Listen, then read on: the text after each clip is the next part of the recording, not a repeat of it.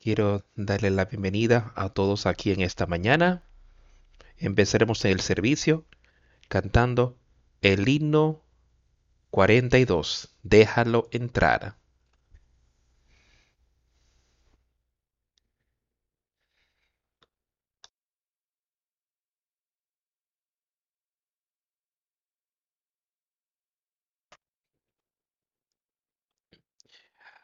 Hay un extraño en la puerta.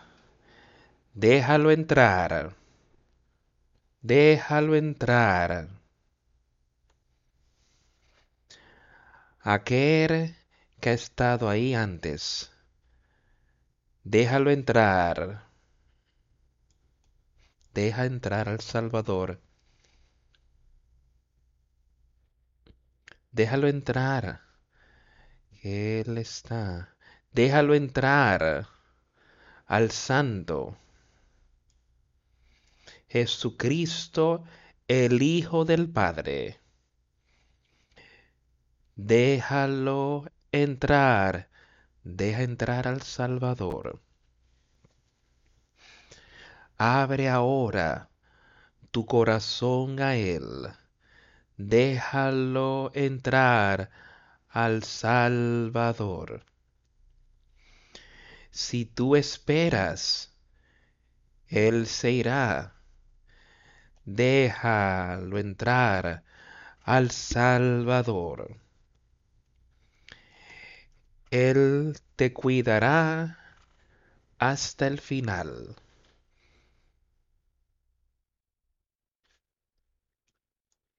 Y tu alma segura es, defenderá, y él te guardará hasta el final.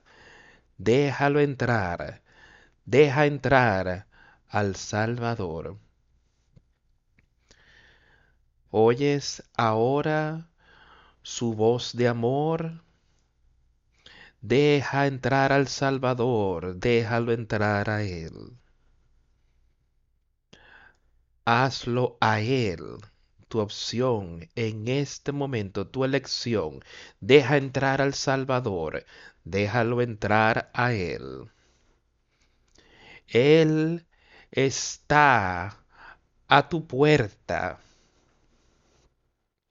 Él te restaurará tu gozo y su nombre tú adorarás. Déjalo entrar. Deja entrar al Salvador. Ahora deja entrar al huésped celestial. Deja entrar al Salvador. Déjalo entrar a Él. Él te preparará un banquete.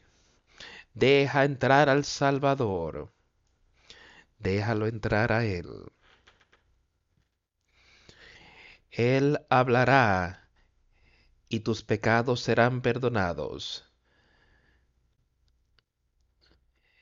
Y cuando todas las ataduras en, el, en la tierra ya no sean más, Él te llevará a tu hogar celestial.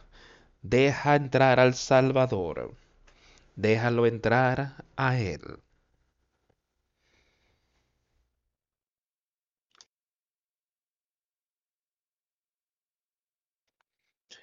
Es bueno a cada uno de ustedes en la mañana. Yo espero que hayamos venido con una mente de cómo podemos aprender a que Él esté más y más en nuestro corazón y cómo podemos acercarnos a Él, como cantamos, acércate a mí yo me acercaré a ti, y mientras más cerca estemos de Él, más, menos veamos las cosas de este mundo que nos tentará para alejarnos de Él y nos llama a ser, dice su escritura, hay hombre que, que naufragó. Yo no quiero naufragar, yo quiero alcanzar victoria y yo sé que yo puedo, yo sé que cada uno de nosotros aquí hoy tiene esa oportunidad de alcanzar victoria en Jesucristo y solo en Él. En ningún otro, sino por Él. No por mí. Yo puedo animarte, tú puedes animarme a mí y exhortarme pero es Dios que da el crecimiento por su Hijo Jesucristo, nosotros yendo a Él y poniendo todo en sus manos, de que Él entonces nos dará ese nuevo nacimiento, nos dará ese consolador que Él prometió enviarnos, y hemos hablado de ello tanto recientemente, ese consolador, ese nuevo nacimiento, esa vida eterna por Jesucristo. En el día de hoy quisiera hablarles un poco sobre lo que se requiere para recibir esas cosas y eso es lo primero, el confiar en Jesucristo nuestro Señor y Salvador y arrepintiéndonos de nuestros pecados arrepentimiento. Y él habla de esto en todas las escrituras, en varios lugares. Vamos a leer algunos hoy sobre el arrepentimiento y lo que eso significa. El primer lugar del cual quiero leer un poco en esta mañana será en Marcos, será el primer capítulo de Marcos.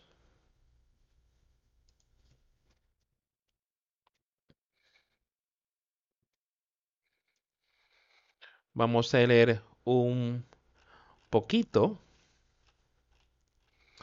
eh, perdón, el versículo 10 del capítulo 1 de Marcos dice, y luego cuando subía del agua vio abrirse los cielos y el Espíritu como paloma que descendía sobre él, y vino una voz de los cielos que decía, tú eres mi Hijo amado, en ti tengo complacencia. Y luego el Espíritu le impulsó al desierto.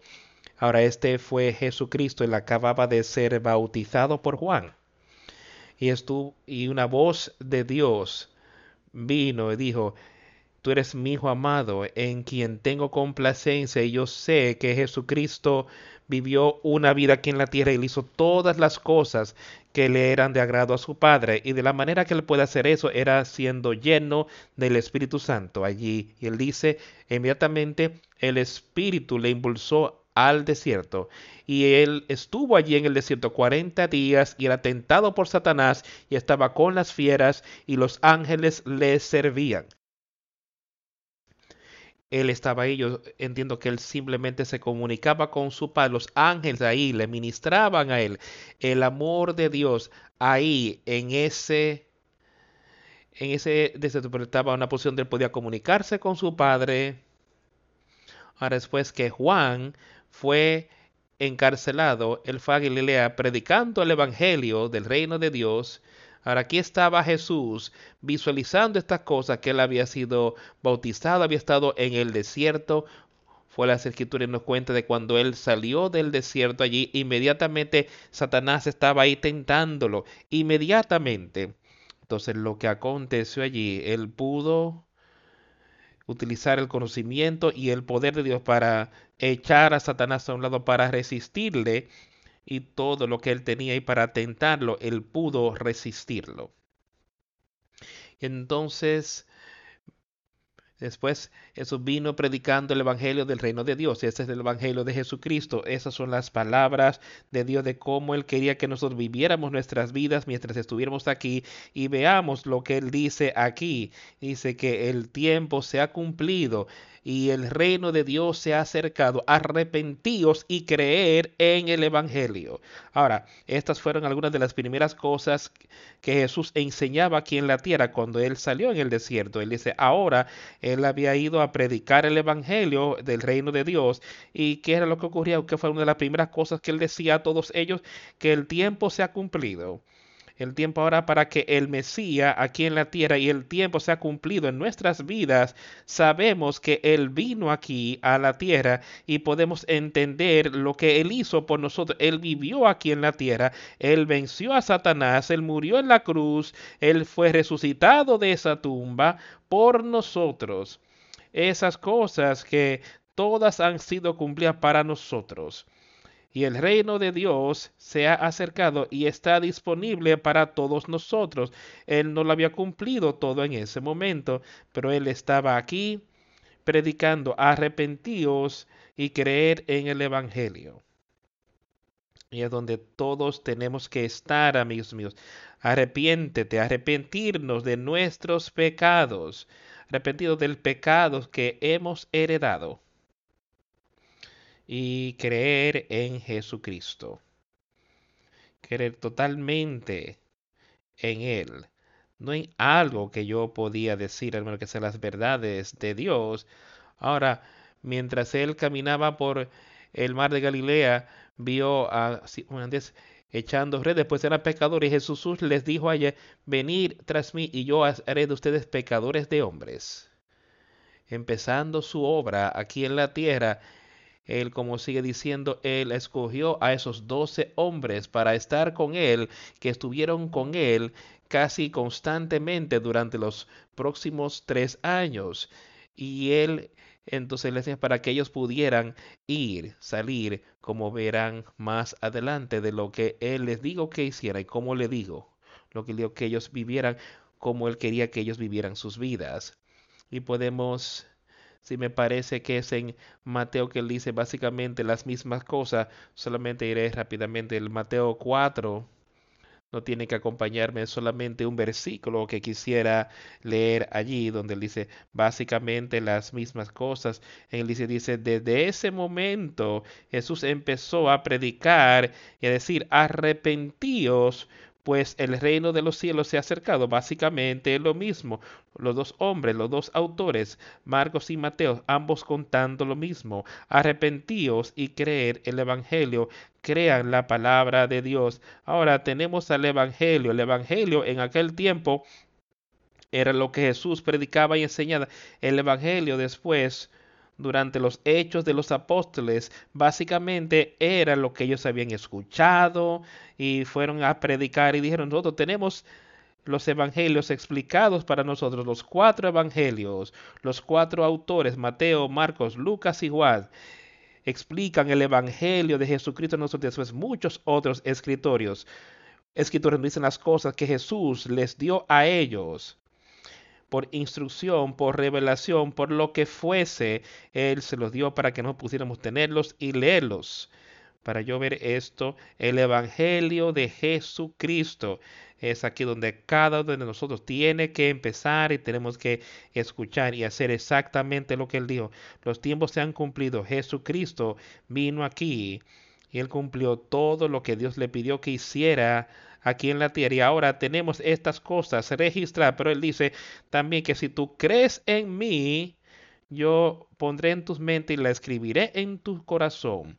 Y tú sabrás si no necesitas que todo hombre te lo diga, pero él dice que yo te daré las instrucciones del Espíritu Santo en ti te guiará y te dirigirá desde ese momento en adelante si tan solo lo permitimos. Vimos una sumisión total por nosotros y pedimos que ese espíritu nos dirija. Dice, yo quiero leer eso una vez más, ese versículo número 15. El tiempo se ha cumplido, el reino del Dios se ha acercado. Arrepentíos y crean el Evangelio. Yo quiero que cada uno de nosotros hoy, que dejes que eso se asiente en nuestros corazones, que recuerde estas cosas y que pongan su fe y que ponga su confianza allí, no en el hombre, sino que lo ponga en el Evangelio, que lo ponga en Jesucristo. Pasemos a Lucas y leamos un poco en Lucas de lo que él quería decir de algunas de las cosas de cómo deberíamos poner nuestra fe en Él y cómo deberíamos arrepentirnos Vamos a empezar a leer el versículo 27 del capítulo 5 de Lucas. Después de estas cosas salió y vio a un publicado llamado Leví sentado al banco de los tributos públicos y le dijo, sígueme. Y dejándolo todo, se levantó y le siguió. Danos un ejemplo de algunas de las cosas que las personas estaban haciendo en aquel tiempo cuando vieron que Jesucristo era el Hijo de Dios y entendieron que yo debo seguirlo a Él, yo debo escucharlo a Él y a Él ir a y a decirle a Leví, le llamó por su nombre y le dice a Él, sígueme.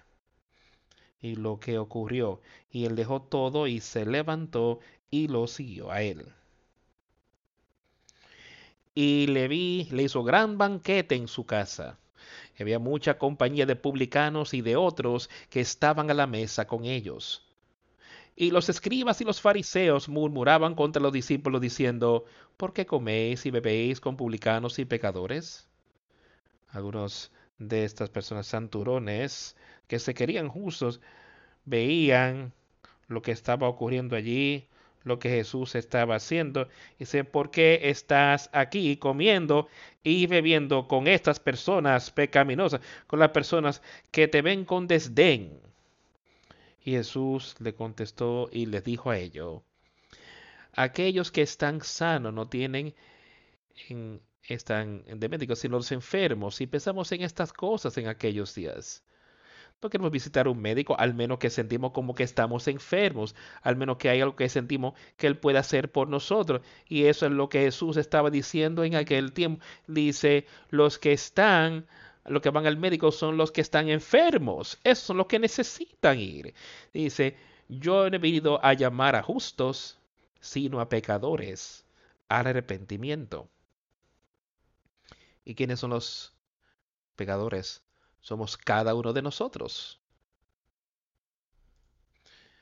Yo no vine a llamar a justos, sino a pecadores. ¿A qué?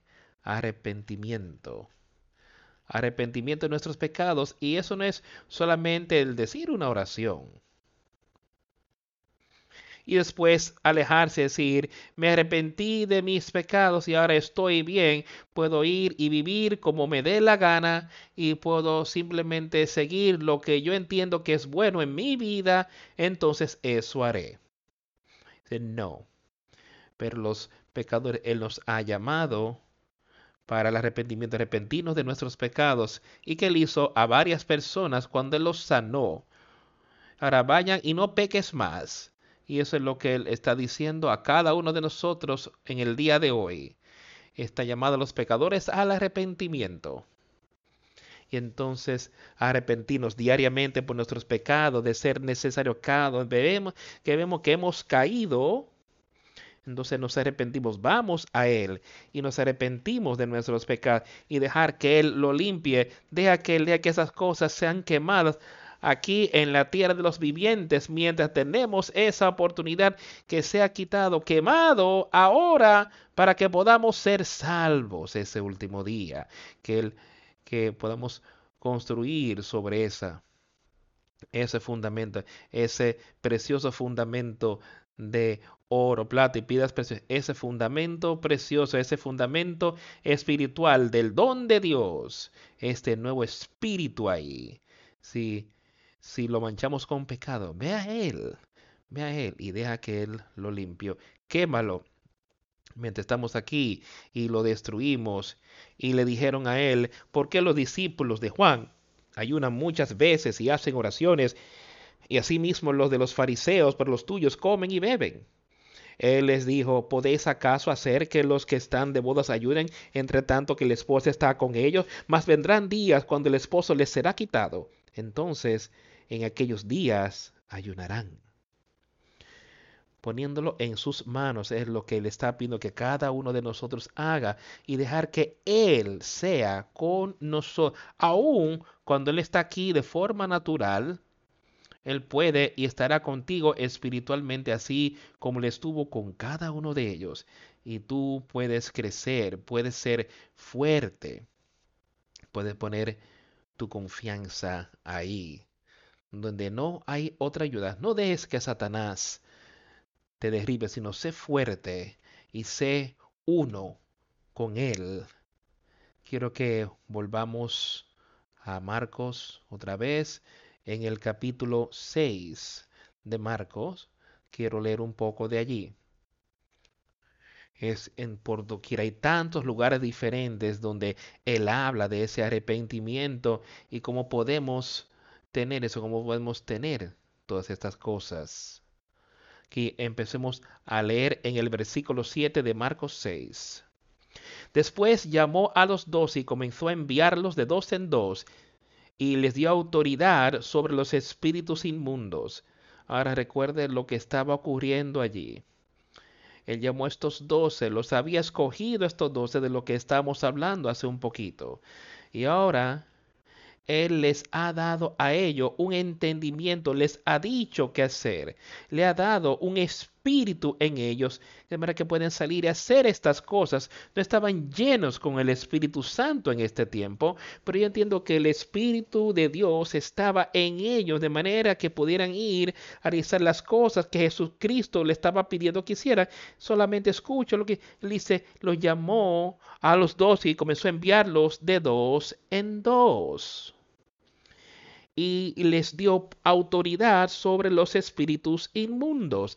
Esa fue una obra especial que él tenía, que Dios tenía con estos doce hombres en ese tiempo, antes de que el Espíritu Santo les fue dado a ellos, y les mandó que no llevasen nada para el camino, sino solamente bordón, ni alforja, ni pan, ni dinero en el cinto. Ahora mira lo que les estaba diciendo. ¿Por qué él hizo esas cosas? Porque él los envió y les dio instrucciones como si estuviéramos saliendo hoy para ir a un viaje, queremos estar seguros de tener todas las cosas bien alineadas, pensando cómo las personas harían cuando se van de vacaciones, se van en un viaje varios días por adelantado, ellos van a estar preparándose y poniendo todo tipo de esfuerzo de que yo tengo esto listo, tengo toda esta comida lista de ser necesaria, tengo todo este dinero preparado y todo listo para ir y tomar estas vacaciones o de ir y hacer lo que yo entiendo que necesito hacer o que el Señor le mandó hacer a estos hombres, a estos dos. Eh, él hizo eso por una razón especial. Él quería que ellos pusieran plena fe y confianza en Él, no en los hombres.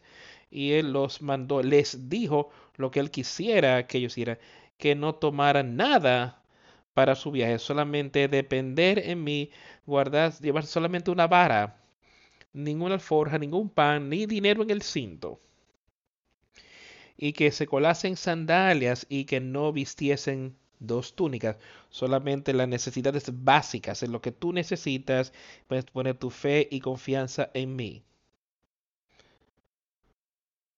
Vamos a ver qué ocurrió. todo Y les dijo a ellos, donde quiera que entréis en una casa, posar en ella hasta que salgáis de aquel lugar y si en algún lugar no os recibieren ni os oyeren, salid de allí y sacudid el polvo que está debajo de vuestros pies para testimonio a ellos. De cierto os digo que en el día del juicio será más tolerable el castigo para los de Sodoma y Gomorra que para aquella ciudad. Y si podía hacer algo diferente para ellos, Sodoma y Gomorra no tenían a Jesucristo predicándole y le arrepiento para nuestros pecados. Ellos no tenían este predicado, pero estas personas tendrían a este sacerdote. Tú y yo tenemos esto siendo predicado nosotros hoy. Jesucristo, el crucificado, el levantado de la tumba y Él diciéndonos que nos arrepintamos de nuestros pecados, que creamos en Él y que le aceptemos como nuestro Salvador. Eso es lo que Él nos está diciendo. Y si lo rechazamos, si puede ser más tolerable para aquellos eh, que, que a quienes les llovió fuego del infierno, que fueron Sodoma y Gomorra, si puede ser más tolerable para ellos que para nosotros, porque nosotros tuvimos una oportunidad tan maravillosa de creer en Jesucristo y de ser salvos. Tenemos esa oportunidad hoy. ¿Vas tú a rechazarla? ¿Vas tú a creerla? ¿Vas tú a, escrutar, a escuchar su palabra? ¿Vas tú a, a aferrarte a ella? Y ellos salieron y predicaron que los hombres deberían arrepentirse. Salieron y predicaron ellos, escucharon la palabra, habían estado con Jesucristo, lo habían oído a él cuando él dijo que el tiempo es ahora. El heno de Dios ha llegado. Arrepiéntete y cree en Jesucristo. Ellos habían oído esas cosas, habían tenido eso sembrado en sus medios. Yo pienso que esto esté sembrado en tu mente hoy de lo que debemos hacer para que podamos recibirlo. Ellos salieron y predicaron que los hombres deberían arrepentirse y echaron fuera muchos demonios y ungían con aceite a muchos enfermos y los sanaban. oyó el rey Herodes de la fama de Jesús porque su nombre se había hecho notorio y dijo, Juan el Bautista ha resucitado de los muertos y por eso actúan en él estos poderes. Otros decían, es Elías y otros decían, es un profeta o alguno de los profetas. Ellos no entendían. Pudieron haber entendido, tenían todo tipo de cosas que decían de quiénes eran estos hombres, quién era Jesús, pero cuando Herodes oyó, él dijo que es Juan a quien decapitó, ha resucitado de los muertos. Y conocemos la historia de lo que pasó allí, de cómo Juan le dijo al rey allí que no era lícito para él tener la esposa que él tenía, y ella lo odió con tanto odio que ella pidió que él fuera asesinado. El odio por la obra de Dios aquí en la tierra pero ¿qué debemos hacer hoy? Él dice, arrepentíos y crean. Y eso es lo que todos debemos entender cuando pasamos la lectura en su palabra. Es lo que él sigue diciendo una y otra y otra vez arrepiéntete, oye su palabra. Y yo quiero que sepamos y entender que eso no es solamente una vez, eso es lo principal. Tenemos que arrepentirnos antes de poder recibir ese nuevo nacimiento, tenemos que creer y arrepentirnos de poder recibir eso. Entonces, una vez lo recibimos, en cualquier momento que hemos visto que hemos caído, arrepiéntete. Lo que se necesite, Pasemos ahora y vayamos a Juan. Primera de Juan. Uno, dos versículos ahí. Primera de Juan.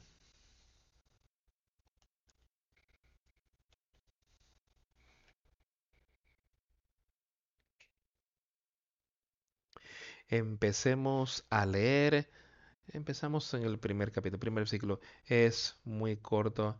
Hay muchas cosas buenas en este capítulo y yo la disfruto. Lo que era desde el principio, lo que hemos oído, lo que hemos visto con nuestros ojos, lo que hemos contemplado y palparon nuestras manos tocando al verbo de vida.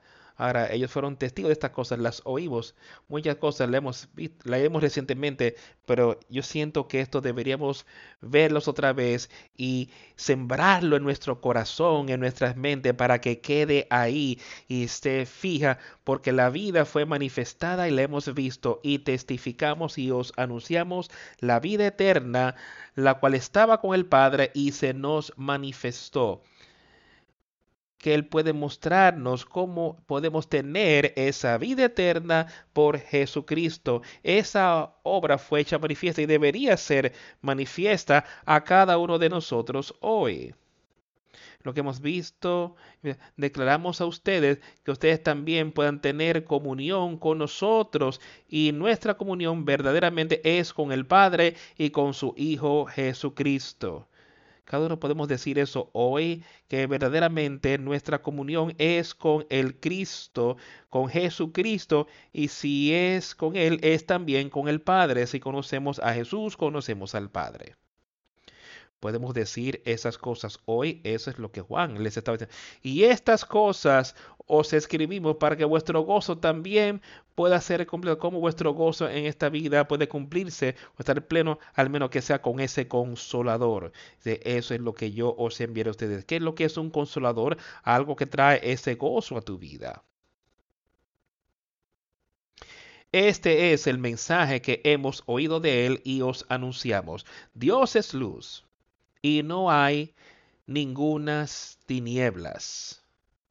Si decimos que tenemos comunión con Él y andamos en tinieblas, mentimos y no practicamos la verdad. Pero si andamos en luz, como Él está en luz, tenemos comunión unos con otros. Y la sangre de Jesucristo, su Hijo, nos limpia de todo pecado. ¿Cómo? Te pregunto en esta mañana, escucha eso. Si tú andas en luz, como Él está en luz, tenemos comunión unos con otros. Y la sangre de Jesucristo su Hijo nos limpia de todo pecado. lo quita todo. ¿Cómo? Arrepintiéndonos, creyendo, poniéndolo todo en sus manos. Si decimos que no tenemos pecado, nos engañamos a vosotros mismos y la verdad no está en nosotros. Si confesamos nuestros pecados, Él es fiel y justo para perdonar nuestros pecados y limpiarnos de toda maldad.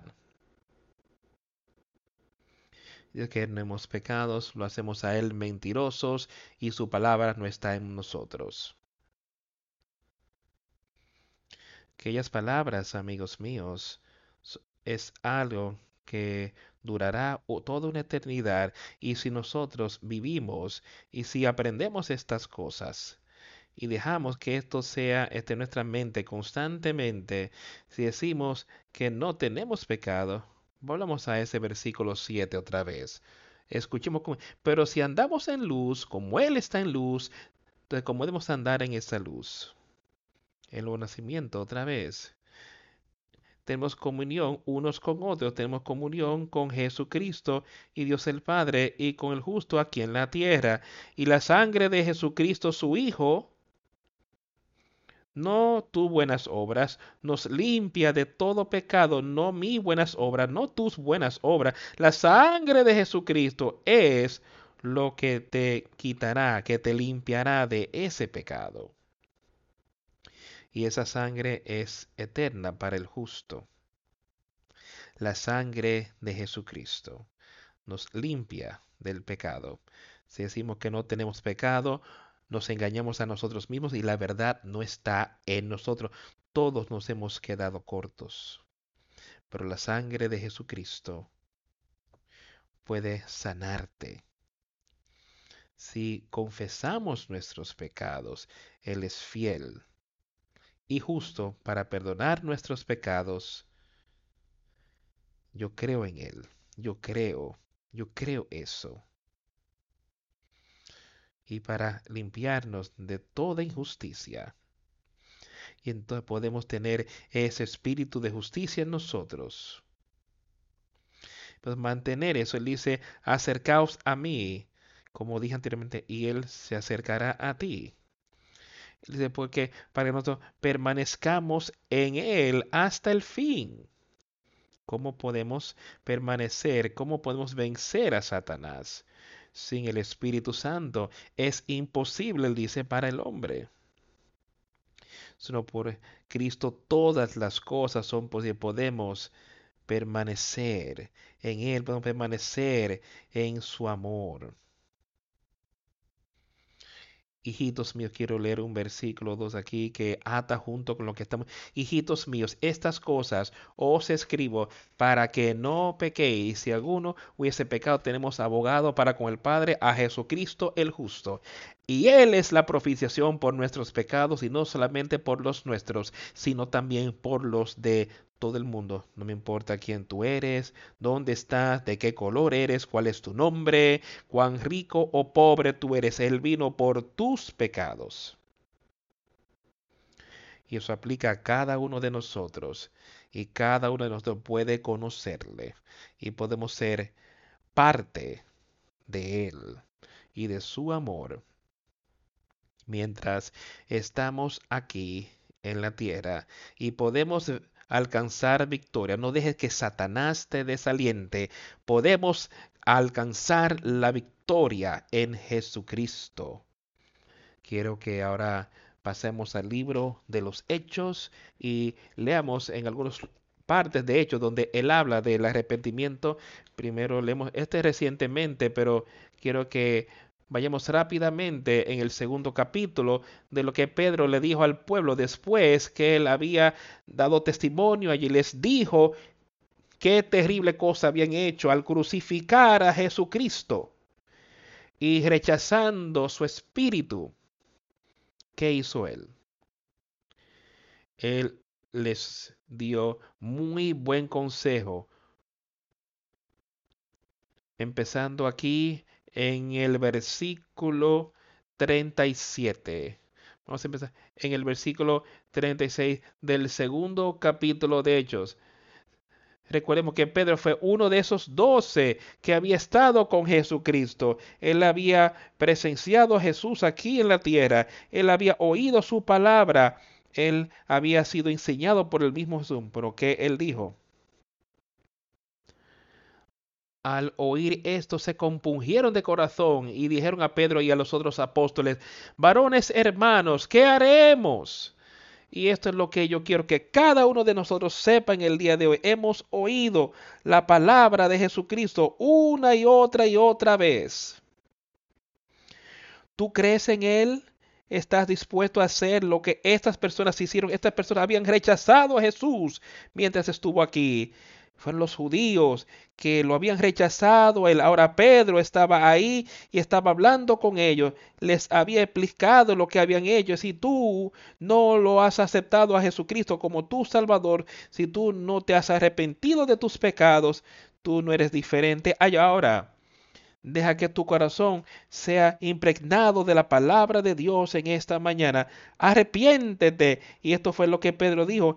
Entonces Pedro dijo, ¿qué haremos? Fue lo que estos judíos preguntaban a Pedro. Y los otros apóstoles allí preguntaban, ¿qué debemos hacer para corregir eso, corregir el mal que hemos hecho? Pedro les dijo a ellos, arrepentíos y bautícese cada uno de vosotros en el nombre de Jesucristo para perdón de los pecados y recibiréis el don del Espíritu Santo. Ese versículo allí lo cubre todo para mí. Lo explica de manera muy sencilla y clara cómo es que cada uno de nosotros puede tener vida eterna. Eso es lo que yo espero que cada uno de ustedes haya venido hoy a hacer, de poder acercarse más a Él para que tú puedas conocer y entender cómo es que tú puedes tener esa vida eterna y cómo tú puedes permanecer con Jesucristo hasta el fin. Quiero leer eso otra vez. Y Pedro les dijo, arrepentíos. ¿Ves lo que él está diciendo? Lo primero, les preguntó, ¿qué debo hacer? Bien, arrepiéntete y sé bautizado cada uno de ustedes en el nombre de Jesucristo para la revisión de los pecados, para que vuestros pecados puedan ser quitados. Y recibiréis el don, el don de vida eterna, ese don de Dios que viene de Dios por medio de su Hijo Jesucristo. Ese es el don de Dios, vida eterna. ¿Cuál es lo opuesto a esto? ¿Qué es lo que Satanás tiene para ofrecerte? Pecado. ¿Y cuál es la paga del pecado? Muerte. Condenación eterna ¿qué vamos a escoger? Porque la promesa es para ustedes. Esta promesa de la que él acaba de hablar, la promesa de que Jesucristo venía aquí en la tierra, la promesa de que el Mesías había estado aquí y ahora él había cumplido y ha establecido la ley de la gracia. El Espíritu Santo ahora estaba disponible para el hombre, porque la promesa es a ustedes, la promesa de recibir el don del Espíritu Santo, arrepintiéndose de sus pecados, ahora se ha acercado y a sus hijos y a todos los que están lejos. ¿Y quiénes son esos? Él está hablándole a estas personas aquí. Así, cuando el Señor nuestro Dios llamare, ¿a quién Él llama? Todos aquellos que van a Él, que vienen, el que se arrepienten, todos aquellos que le aceptan y se arrepienten, ponen su fe en Él, a ellos es quien Él llama para recibir el Espíritu Santo. Pero recuerda, arrepiéntete y recibiréis el don del Espíritu Santo porque la promesa es para usted para sus hijos y para todo lo que están lejos. Como yo lo veo, lo que le estaba diciendo a ellos es lejos. Sí, pudo haber sido a personas que estaban a punto de recibir esto por toda la tierra que yo conocía en aquel tiempo, pero yo creo que también eso significa que lejos en el tiempo, y estamos como a dos mil años de cuando esto fue escrito. Y hoy podemos recibirlo, esa promesa, y esa promesa es tan fuerte y tan válida para nosotros hoy como lo fue para estas personas justo ahí en el día de Pentecostés, justo ahí en ese tiempo, cuando pudieron recibir esa promesa y esa promesa está igual de disponible para nosotros en el día. Yo quiero que tú entiendas y que puedas saber eso. Entonces, con gusto recibieron su palabra y fueron bautizados. Para cada uno de nosotros hoy estamos recibiendo con gozo su palabra. Estás siendo tú bautizado con tu, su espíritu en el día de hoy. Eso es lo más importante que nos puede pasar a cada uno de nosotros. Ser bautizado con el Espíritu Santo. Y recibieron con gozo su palabra y fueron bautizados en el mismo día. Fueron añadidos como tres mil almas. ¿No sería eso algo maravilloso ver? y presenciar. Y yo sé que esta comunidad, esta nación, ese estado, lo que tú quieras decirlo, necesita estar en la capacidad de escuchar esta palabra, necesita creerla, al igual que estas personas y que estemos rogándole a Jesucristo, estemos rogándole a Dios que nos muestre lo que necesitamos hacer en nuestro día, de manera que otros puedan aprender y saber lo que es esta promesa, las promesas de Jesucristo, las promesas de Dios. Y que ellos también pueden disfrutar de ese consolador, que su gozo sea cumplido y que puedan aceptar a Jesucristo. Y, y con muchas otras palabras, Él exhortó e enseñó, diciendo, salvaos de esta generación perversa. Sed salvos de esta perversa generación. ¿Y cómo podemos ser salvos? Es imposible, pero lo que tú tienes que hacer, tú puedes salvarte a ti mismo yendo a Jesucristo. Tú y yo tenemos que hacer eso. Es, ¿cómo es que podemos salvarnos? Él entonces nos dará ese espíritu y son sus palabras y su cuerpo entonces que nos dará ese poder sobre el pecado de ahí en adelante. Pero tú tienes que ir a Él. Él nunca te dará eso sin nosotros arrepintiéndonos y yendo a Él. Y eso es lo que Él dice, eso es lo que quiere decir aquí, de como yo veo cuando Él dice, sed salvos de esta perversa generación, sálvense de esta perversa generación, tomando su propia condición individual, llevándosela a Jesucristo y dejar que Él te limpie por su sangre, deja que eso te limpie y te dé remisión de tus pecados. Deja que eso pase en ti hoy. Si aún no ha ocurrido, deja que ocurre y deja que esa sangre entonces esté ahí. Deja que ese espíritu te ayude a permanecer, que permanezca en ti hasta el final y sé uno en todo lo que hacemos, seamos uno. Quiero que pasemos a Apocalipsis. Hay mucho en ese capítulo número 2 sobre el arrepentimiento y cómo las personas habían caído. Pero cuáles fueron las instrucciones de Jesucristo. Yo quiero leer estas cosas. Este será el segundo capítulo de Apocalipsis. Vamos a empezar en el primer versículo. Escribe el ángel de la iglesia en Éfeso. Escribe el ángel. Recuerda quiénes eran los ángeles. Yo creo que esos eran los, los maestros, las iglesias, esas eran las estrellas, los ángeles. Y también él dice allí que estaba el candelabro, eso representaba las iglesias. Dice, estas cosas, dijo aquel que eso tiene las siete estrellas en su mano de hecho que camina en medio de los siete candeleros de oro. Dice, yo conozco tus obras, y tu arduo trabajo y paciencia, y que no puedes soportar a los malos.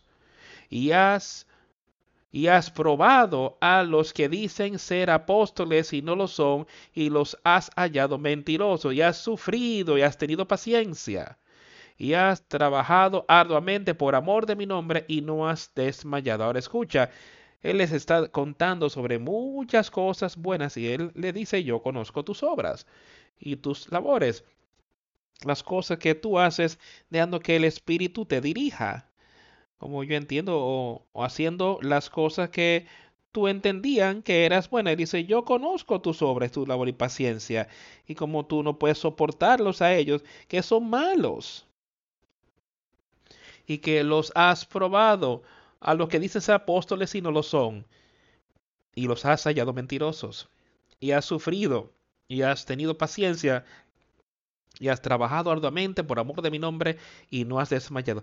Pero entonces él continúa y empieza a hacer algo diferente. Él dice, pero tengo contra ti.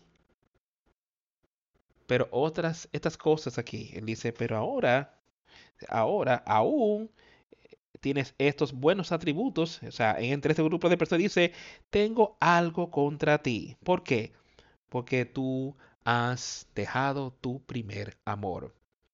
Eso es algo muy serio a pensar cuando Jesucristo le traía esto a la atención de esta perdición de lo que ellos estaban haciendo, pero han perdido su primer amor. Ese primer amor era ponerlo primero a Él sobre todas las cosas. Ese es el primer amor de Dios y de Jesucristo. Dice que estas personas habían dejado eso de alguna manera y yo creo que ellos estaban poniendo demasiado énfasis en algunas de sus obras. Y habían dejado ese primer amor. Dice, recuerda por tanto de dónde has caído y arrepiéntete y haz las primeras obras. Ahora, ¿no es eso algo interesante? Mira el amor, mira la misericordia, mira lo que Jesucristo le está diciendo a esta gente. Eso es lo que yo quiero que todos, que tomemos este mensaje a nuestro ser individual. A mí no me importa quién tú eres. A no me importa que también que conoces las escrituras. Yo quiero que tomes estas cosas y las lleves a tu ser individual cada día. Él dice, tengo algo contra ti. Y él no simplemente los echó fuera y dijo, ya perdieron su primer amor, están haciendo estas cosas. Él no dijo, te voy a echar al infierno. Mira lo que él dice. Recuerda, por tanto, de dónde has caído. Mira tus obras, mira lo que estás haciendo. Y arrepiéntete arrepiéntete de tus obras, que no es andando en buen estado conforme a ese primer amor que una vez tuviste y haz las primeras obras. Ahora vuelve atrás y haz las primeras obras, las que tenías en aquel tiempo. Y entonces continúa explicándole algunas cosas. Oh, vendré pronto a ti y quitaré tu candelero de su lugar si no te hubieras arrepentido. Ahora le está diciendo, rápidamente, arrepiéntete. o vendré pronto, y entonces vendré y me quitaré de entre ese grupo de gente. Amigos, tenemos que ver eso de ser y hemos sido enseñados estos por durante semanas y vamos, veámonos individualmente y limpiando y acercándonos más a Jesucristo y Él nos está dando, Él te dará la oportunidad de hacer esas cosas. Dice, ahora. No obstante, no ya lo lee. Dice, recuerda por tanto de donde has caído y arrepiéntete y haz las primeras obras. Si no, pues si no, vendré pronto a ti y quitaré tu candela, candelero de, su lugar si no te hubieres arrepentido. Ahora, cuando vemos eso, cuando oímos su palabra, no la echemos sola rápidamente, vamos a arrepentirnos y sigamos adelante, acerquémonos a Él. Pero tienes esto que aborreces las obras de los Nicolaitas, las cuales yo también aborrezco. El que tiene oído, oiga lo que el Espíritu dice a las iglesias. Al que venciere, le daré a comer del árbol de la vida, el cual está en medio del paraíso de Dios. Ahora escucha, Él nos da tanto ánimo si lo vemos. Primero él dice que, dice, yo sé lo que has hecho. Él dice, él vuelve atrás y le dice, pero tienes esto. O sea, tú sabes, yo sé que tú aborreces las obras de los Nicolaitas, las cuales yo también aborrezco. No hay muchos otros, pero si vuelves atrás y tratas de, de leer parte de la historia de los Nicolaitas, era básicamente como las personas son hoy, que creen sobre la religión, que sí, yo puedo decir que yo creo en Jesús, pero yo puedo vivir una vida mundana. Es básicamente lo que decía la doctrina de los Nicolaitas, es lo que yo he podido leer y entender. Él dice que eso es algo que Dios odia, que Jesús odia eso. ¿Queremos estar en eso hoy? ¿Queremos estar en ese grupo, en esas personas en particular, ese grupo especial de gente que cree en Jesucristo y que estamos dispuestos a ponerlo todo en sus manos y que estamos dispuestos entonces a hacer como él dice, tú odias las obras de los Nicolaitas. Yo odio eso. Él dice que las cosas del mundo son enemigas de Dios. No podemos mantener un pie en el mundo viviendo una vida mundana y tratando de poner el otro pie con Cristo. Tenemos que tenerlo todo adentro. Ahora, todavía estaríamos aquí en este mundo y Él no está diciendo que tú no puedes disfrutar cosas de este mundo. Yo creo que hay ciertas cosas que sí podemos disfrutar. Hay cosas que yo creo que están ahí que podemos dejar, que podemos decir que tenemos, bueno, podemos hacer esto, podemos hacer aquello, eh, está bien el tener un poquito aquí y, y de repente estaremos descarriados. Vamos a haber perdido ese primer amor. Y eso es la advertencia que les da, pero entonces fue directamente y le dijo en ese versículo 7, aquel que tiene oídos para oír, que oiga lo que el Espíritu dice a las iglesias. Ahora, tú tienes ese, ese aire espiritual, yo sé que tú puedes oír lo que él está diciendo, este oído espiritual, yo sé que tú vas a llevarte estas cosas a tu corazón. Y tú escucharás que dice, aquel que venciere, les daré a comer del árbol de la vida, el cual está en medio del paraíso de Dios.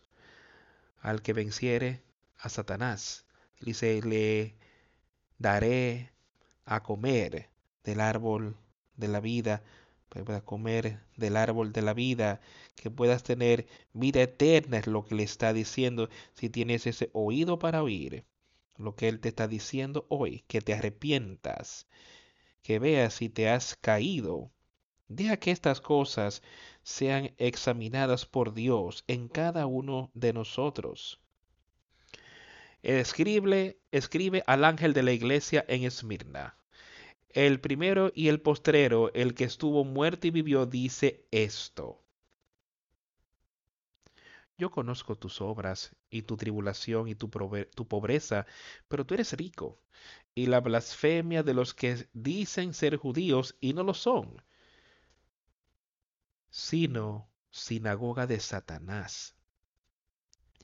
No temas en nada lo que vas a padecer. O sea, no temas en nada lo que vas a padecer. He aquí, el diablo echará a algunos de vosotros en la cárcel para que seáis probados, y tendréis tribulación por diez días. Sé fiel hasta la muerte, y yo te daré la corona de la vida sé fiel a Él. Le estaba diciendo, ciertas cosas iban a ocurrir ahí. Dice, sed fiel, sean fieles. Y yo os daré una corona de la vida. Tú quieres vida. Cada uno aquí, yo sé, hemos hablado de esto. Yo sé que tú quieres vida. Tú quieres vida eterna. Y nos está diciendo cómo podemos tener eso, que podemos dejar atrás este cuerpo sin temor de la muerte, ningún temor, seguir directamente a la vida eterna. Yo sé que eso está en nuestra disposición. Aquel que tenga oído para oír, que oiga lo que el Espíritu dice a las iglesias. Aquel que venciere no será, no será víctima de la segunda muerte. Si escuchemos, aquel que venciere la segunda muerte no tendrá poder sobre, podrás ir leer en la última parte de este libro y cuenta sobre esa segunda muerte, que aquellos que estaban en esa primera resurrección, aquellos que pudieron levantarse, encontrarse con Jesucristo en el aire, esa segunda muerte no tiene poder sobre ellos, ningún poder, sino que ellos son uno. Estarán ahí y eso es lo que le está diciendo aquí, que al que venciere no sufrirá daño por la segunda muerte. Aquellos en esa segunda muerte son echados en ese lago de fuego con Satanás y la bestia y todos los malvados, perversos que estaban aquí en la tierra, todos aquellos que rechazaron a Jesucristo. ¿Con quién quieres estar? ¿Quieres estar con Cristo y los justos o quieres estar con los malvados en toda la eternidad del infierno? Al que venciere y tú y yo podemos vencer hoy por la sangre de Jesucristo.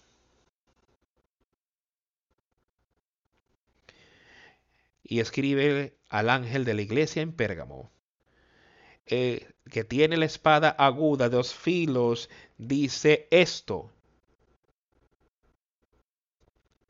Tiene una espada aguda que puede cortarte de tus pecados. Él puede cortarte o puede cortarte en tus pecados. Yo conozco tus obras.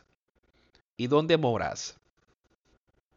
Donde está el trono de Satanás, pero retienes mi nombre y no has negado mi fe, ni aun en los días en que Antipas, mi testigo fiel, fue muerto entre vosotros, donde mora Satanás. Y otra vez, yo quiero que veas cómo él empieza otra vez diciéndole de sus obras que habían estado haciendo y las cosas que nosotros buscaríamos y diremos hoy. Esas son buenas obras, esas son cosas ahí que necesitan ser logradas. Y sí lo eran. Pero había más. Pero tengo unas pocas cosas en tu contra. Que tienes ahí a los que retienen la doctrina de Balaam que enseña a Balac a poner tropiezo ante los hijos de Israel, a comer de cosas sacrificadas a los ídolos y a cometer fornicación. Otra vez, personas que se aferraban a una falsa doctrina. Personas ahí a quien tú podías ir atrás y ver que quizás tenían algunas obras buenas, pero se estaban aferrando a una falsa doctrina. Una muy similar a lo que los nicolaitas enseñaban. Y puedes ver cómo Dios no aprobaba esas cosas. Él simplemente le estaba exponiéndole esto de cómo él le había enseñado a los israelitas y a ellos ver estas cosas y estar involucrados en estas cosas de dar sacrificios a los ídolos y cometer fornicación, haciendo cosas que ellos entendían que sería bueno para el cuerpo, que ellos disfrutarían estas cosas pero eran una abominación ante los ojos de Dios.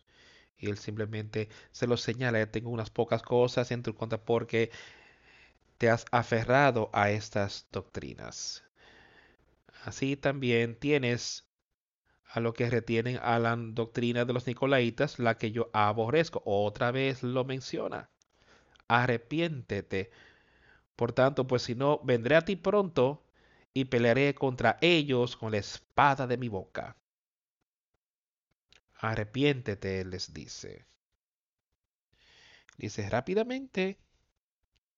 Dice, si no lo hacemos, esa espada de doble filo que él tenía allí, que de la que hablamos allí, dice, yo vendré y utilizaré esta espada en ti.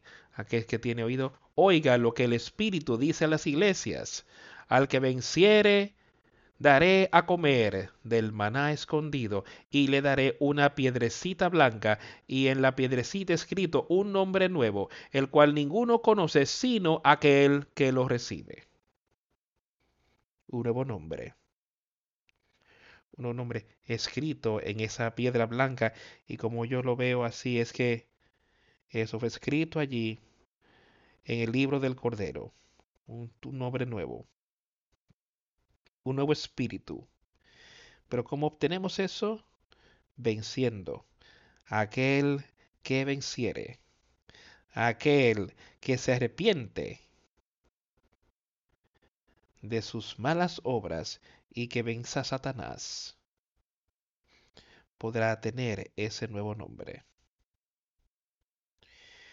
Escribe al ángel de la iglesia en Tiatira, el Hijo de Dios, el que tiene ojos como llama de fuego y pies semejantes al bronce fruñido, bronce bruñido, dice esto, yo conozco tus obras y amor y fe y servicio y tu paciencia y que tus obras postreras son más que las primeras. Otra, él empieza diciéndole todo sobre estas cosas. Pero tengo unas pocas cosas contra ti. Que toleras que esa mujer Jezabel, que se dice profetiza, enseña y seduzca a mis siervos a fornicar y a comer cosas sacrificadas a los ídolos, y le he dado tiempo para que se arrepienta, pero no quiere arrepentirse de su fornicación. Yo creo que él utiliza alguna de estas cosas aquí, lo que él hablaba de Jezabel, estas cosas que ocurrieron en los tiempos postreros. Quizás pudo haber alguien allí que estaba haciendo algo similar a, los tiempos que él hablaba en esa iglesia. Pero a lo que él se estaba refiriendo ahí es que alguien había llegado ahí y estaba enseñando cosas que iban en contra de su palabra. Y si ese es el caso, dice, porque sufriste a esa mujer Jezabel que se hace llamar profeta, que tolera que esa mujer Jezabel, que se dice profetiza, enseñe y seduzca a mis siervos a fornicar y a comer cosas sacrificadas a los ídolos, y le he dado tiempo para que se arrepienta. O sea, eh, como llevo la fornicación que dice aquí, que es mencionada en la Biblia, es que eso no es solamente el acto sexual de alguna persona no casada, simplemente, sino que es simplemente no siendo verdadero y fiel a Jesucristo. Eso es yendo en la vida sin guardarlo a Él, teniéndolo a Él primero. Así es como yo veo ese tipo de cosas. Cuando yo veo eso, su insistencia en cometer fornicación es que no están siendo fieles y no están siguiendo lo que Cristo quería que fuese hecho en nuestro tiempo y de comer cosas sacrificadas a los ídolos. Quizás habían cosas allí ocurriendo en esa iglesia que era exactamente lo que decía ahí le estaba señalándole esas cosas y yo le di espacio, tiempo para arrepentirse de su fornicación, pero no quiere arrepentirse. Mira la misericordia de Dios, dándole tiempo, espacio para arrepentirse de los pecados que estaban ocurriendo. Y aquí yo la echaré, yo la arrojo en cama y en gran tribulación a los que con ella adulteran, si no se arrepienten de las obras de ella le dio esa oportunidad a la gente ahí en esa iglesia que si no se arrepienten, que si ella no se arrepiente, que entonces yo la dejaré allí por cierto tiempo, según yo lo veo, que ellos, si la gente allí, si ellos quieren participar en ese tipo de cosas, dice, habrá gran tribulación, no, al menos que se arrepientan de sus pecados. Esto es lo que él estaba diciéndole a la gente en aquel tiempo. Y yo y a sus hijos heriré de muerte. A todas las iglesias sabrán que yo soy el que escudriña la mente y el corazón. Y os daré a cada uno según vuestras obras. Él sabe acerca de, nos dice, y a sus hijos heriré de muerte, y todas las iglesias sabrán que yo soy el que escudriña la mente y el corazón. Y yo sé que eso es lo que le está haciendo con cada uno de nosotros en el día de hoy. Y eso es lo que tenemos que estar haciendo, de escudriñar nuestros corazones, de escudriñar nuestras mentes y de ver a dónde estamos y arrepentirnos, si ese es el caso con nosotros, conmigo. Pero a vosotros y a los demás que están en Tiatira, a cuantos no tienen esa doctrina y no han conocido lo que ellos llaman las profundidades de Satanás, yo os digo, no os impondré otra carga Ahora, mira el ánimo que Él les está dando a aquello. Hay personas allí que estaban andando y Él le dice, os digo a ustedes y a los demás que están en Teatira, a cuantos no tienen esa doctrina y no han conocido lo que ellos llaman las profundidades de Satanás, yo os digo, no os impondré otra carga, ninguna otra carga, sino que me sigan. Deja que la sangre de Jesucristo te guía y te dirija en todo. Pero aquello que ya tienes, retenerlo hasta que yo venga. Ahora, ¿qué tienes? Tú tienes ese nuevo nacimiento ya listo. Tienes ese consolador y eso es lo que yo creo a lo que él se estaba refiriendo con esta gente que tenían esto. Ellos entendieron eso. Pero esto que ya tienes, retenerlo hasta que yo venga. ¿Cómo podemos retener eso? Arrepentimiento de pecados. Plena fe en Jesucristo. Dejando que el Espíritu Santo te dirija. No el hombre, sino el Espíritu Santo. Y al que venciere y guardare mis obras hasta el fin, yo le daré autoridad sobre las naciones al que venciere a Satanás y que guarde sus, su palabra, sus obras hasta el fin. ¿Cómo podemos guardarlas? Tendrá que su espíritu sea fuerte. Es imposible para ti y para mí, pero podemos permanecer en su amor, podemos permanecer en su poder, el poder de Dios. Así es como podemos guardarlo.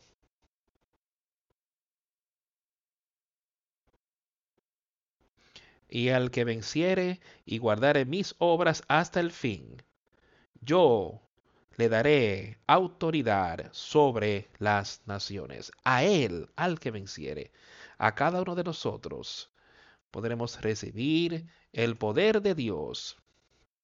Esa es la gracia de Dios, su poder dado a cada uno de nosotros. Que tú entonces puedes decir sobre todas las naciones, eso es sobre todo lo que Satanás o este mundo tiene para tirar en contra ti como cristiano. Tú puedes tener poder sobre eso. Y él entonces gobernará como con vara de hierro y serán quebradas como vaso de alfarero. Como, yo también he recibido, también he recibido de mi pero ellos y las regirá con vara de hierro. Y aquellos que tienen eso podemos reinar sobre Satanás con esa vara de hierro. Esa vara de hierro era una herramienta muy efectiva en aquel tiempo y puede ser utilizada por un pastor o quien necesite para mantener el rebaño en su orden, para mantener el enemigo bajo control, esta vara de hierro. Y él la regirá con vara de hierro. Y serán quebradas como vaso de alfarero como yo también la he recibido de mi Padre, y le daré la estrella de la mañana. La estrella de la mañana, darle a Jesucristo. Todos aquellos que han vencido, todos aquellos que creen y se aferran hasta el fin. Aquel que tiene oído para oír, que oiga lo que el Espíritu dice a las iglesias si tienes ese oído para oír, tú sabes qué hacer. Tú sabes cómo llevárselo a Él. Ya esto se nos ha sido explicado con mucha claridad de cómo podemos tener esas cosas hoy. Puedes seguir leyendo en el tercer capítulo donde le dice en muchos más lugares de cómo podemos tener ese arrepentimiento, pero me gustaría que vayamos al la carta de Judas, la epístola de Judas, a la carta de Judas.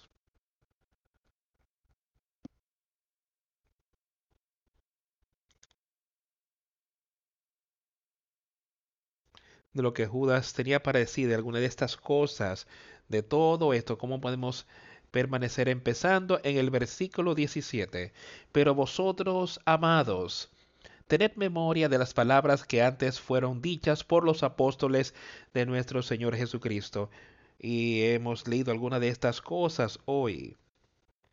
Tú has tenido la oportunidad de ir a decir ahora, tener memoria. Recordar las palabras, y eso es lo que yo quiero que cada uno de ustedes hagan hoy, que estén en sus mentes, en sus corazones. Recuerden que fueron dichas por los apóstoles de nuestro Señor Jesucristo, los que os decían, en el postrer tiempo habrá burladores que andarán según sus malvados deseos. Estos son los que causan divisiones, los sensuales, que no tienen al Espíritu. Pero vosotros, amados, ahora escucha con cuidado, amados, lo que tienen ese nuevo nacimiento, edificándose a sí mismo sobre su fe santísima, orando en el Espíritu Santo. Yo sé que yo le pido a cada uno que estén orando, orando por cada uno de nosotros, orando por mí. Y eso es lo que le está diciendo aquí, amados, edificándoos en su fe santísima orando en el Espíritu Santo, guardándose en el amor de Dios, buscando la misericordia de nuestro Señor Jesucristo para vida eterna. Eso es lo que nos está pidiendo hoy. Eso es lo que nos está diciendo, cómo manejar estas cosas. Pero edificaos, edificando sobre vuestra santísima fe, orando en el Espíritu Santo, conservaos en el amor de Dios por fe y orando, esperando la misericordia de nuestro Señor Jesucristo para vida eterna. De ahí es que bien vendrá esta misericordia, no es de mí, yo puedo animar, yo puedo eh, sembrar, tú puedes regar, pero Dios es que da el crecimiento. Es ahí de donde viene esa vida eterna. Y de algunos tendrán compasión. Y de otros con temor, sacándolos del fuego, arrebatándolos del fuego, y de otros aborreciendo aún la ropa contaminada por su cara, y aquel que es poderoso para guardaros sin caída y presentaros sin mancha delante de su gloria con gran alegría, al único y sabio Dios, nuestro Salvador, sea gloria y majestad, imperio y potencia, ahora y por todos los siglos. Amén. Aquel que puede guardarte de la caída, y ese es Jesucristo. Él es aquel que puede guardarnos de caer y de presentaros sin mancha delante de su gloria con gran alegría. Podemos entonces en ese último día de presentarnos sin mancha delante de Dios, por su sangre, no por tus obras, sino por Jesús y su sangre al único y sabio Dios, nuestro Salvador. Sea gloria y majestad, imperio y potencia, ahora y por todos los siglos. Amén. Amigos, hemos viajado, hemos recorrido toda la Biblia hoy, pero espero que tengamos un mejor entender de lo que nuestro Señor pide que sea hecho aquí con este grupo de personas, primeramente, primero y antes que nada.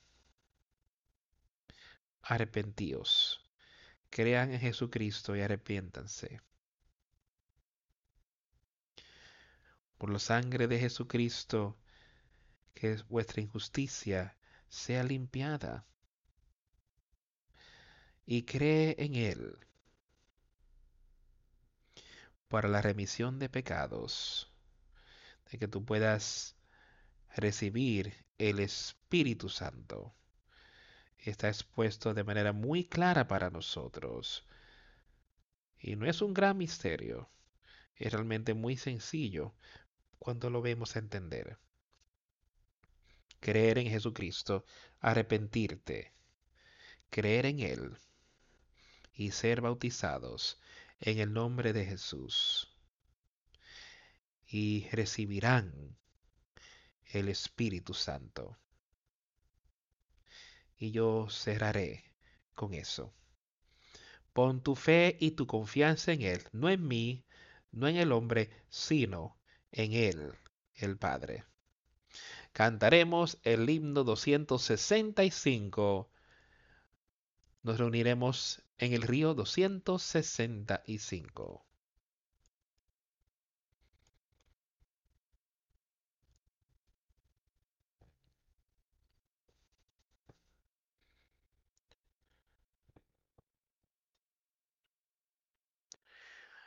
Nos reunámonos en el río donde han pisado los pies brillantes de un ángel, con su marea o su flujo de cristal para siempre, fluyendo por el trono de Dios.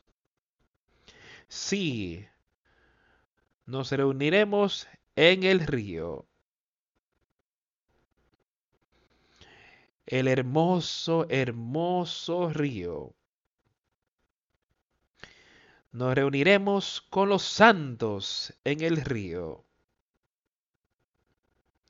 que fluye por el trono de Dios.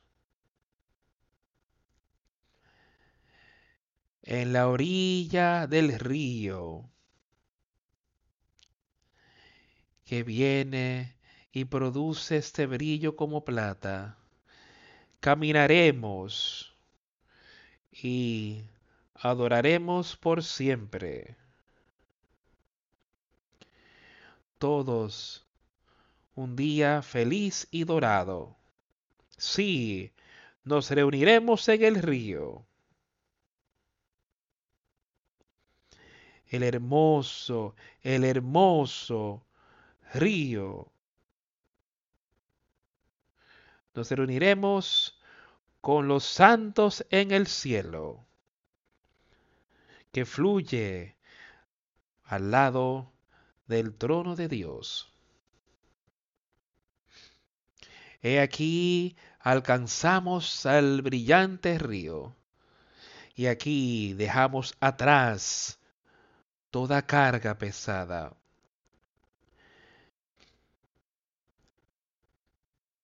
Nuestros espíritus recibirán gracia y liberación, y se nos dará una túnica y una corona.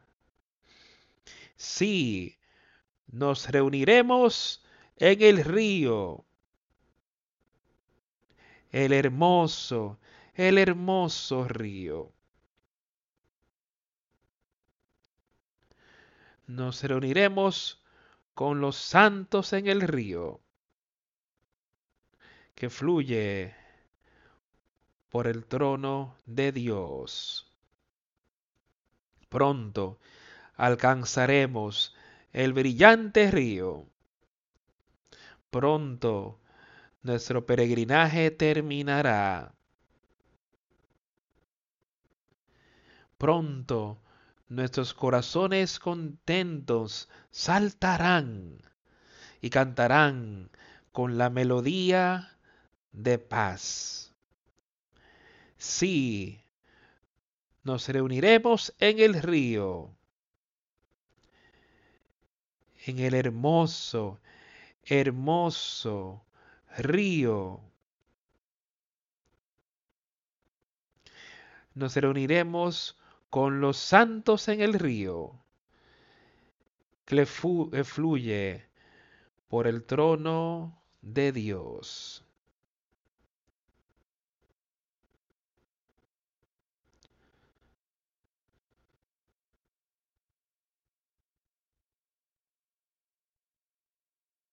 Te bautizo en el nombre del Padre, y del Hijo, y del Espíritu Santo, y que el Señor te reciba.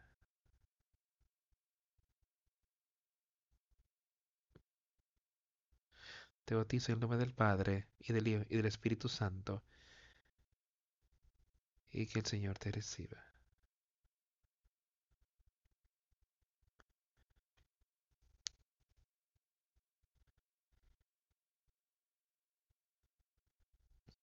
¿Nos reuniremos en el río?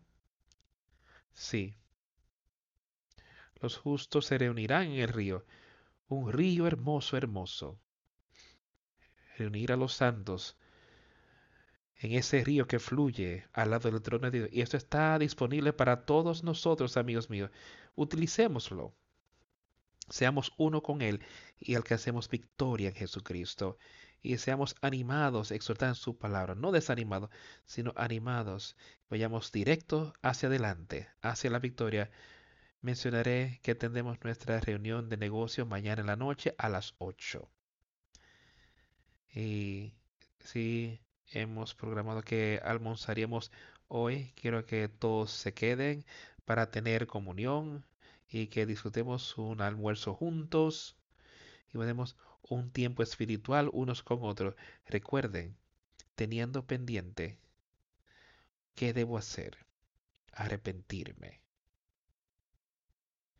y creer y ser bautizado y recibirás el Espíritu Santo por medio de Jesucristo nuestro Señor. Oremos. A Dios el Padre, te damos gracias por las maravillosas palabras de vida que tú nos has dado hoy. Ahora, que sean escritas en nuestros corazones y en nuestras mentes en estos días venidos, que tomemos estas cosas para cada uno individualmente y que alcancemos victoria contigo y que vengamos a ti como un cuerpo, poniéndolo todo en tus manos, oh Dios, y que conozcamos esa misericordia que tú tienes para todos nosotros, el amor que tú tienes para nosotros, que se ha sido mostrado en el día de hoy. Gracias, Señor. Gracias, Jesús. Y sé con nosotros en los días venideros que se haga tu voluntad en nosotros y muestra cómo podemos utilizar las cosas que tú has confiado en nuestras manos para beneficiar a tu reino aquí en la tierra. En el nombre de Jesús oramos. amén.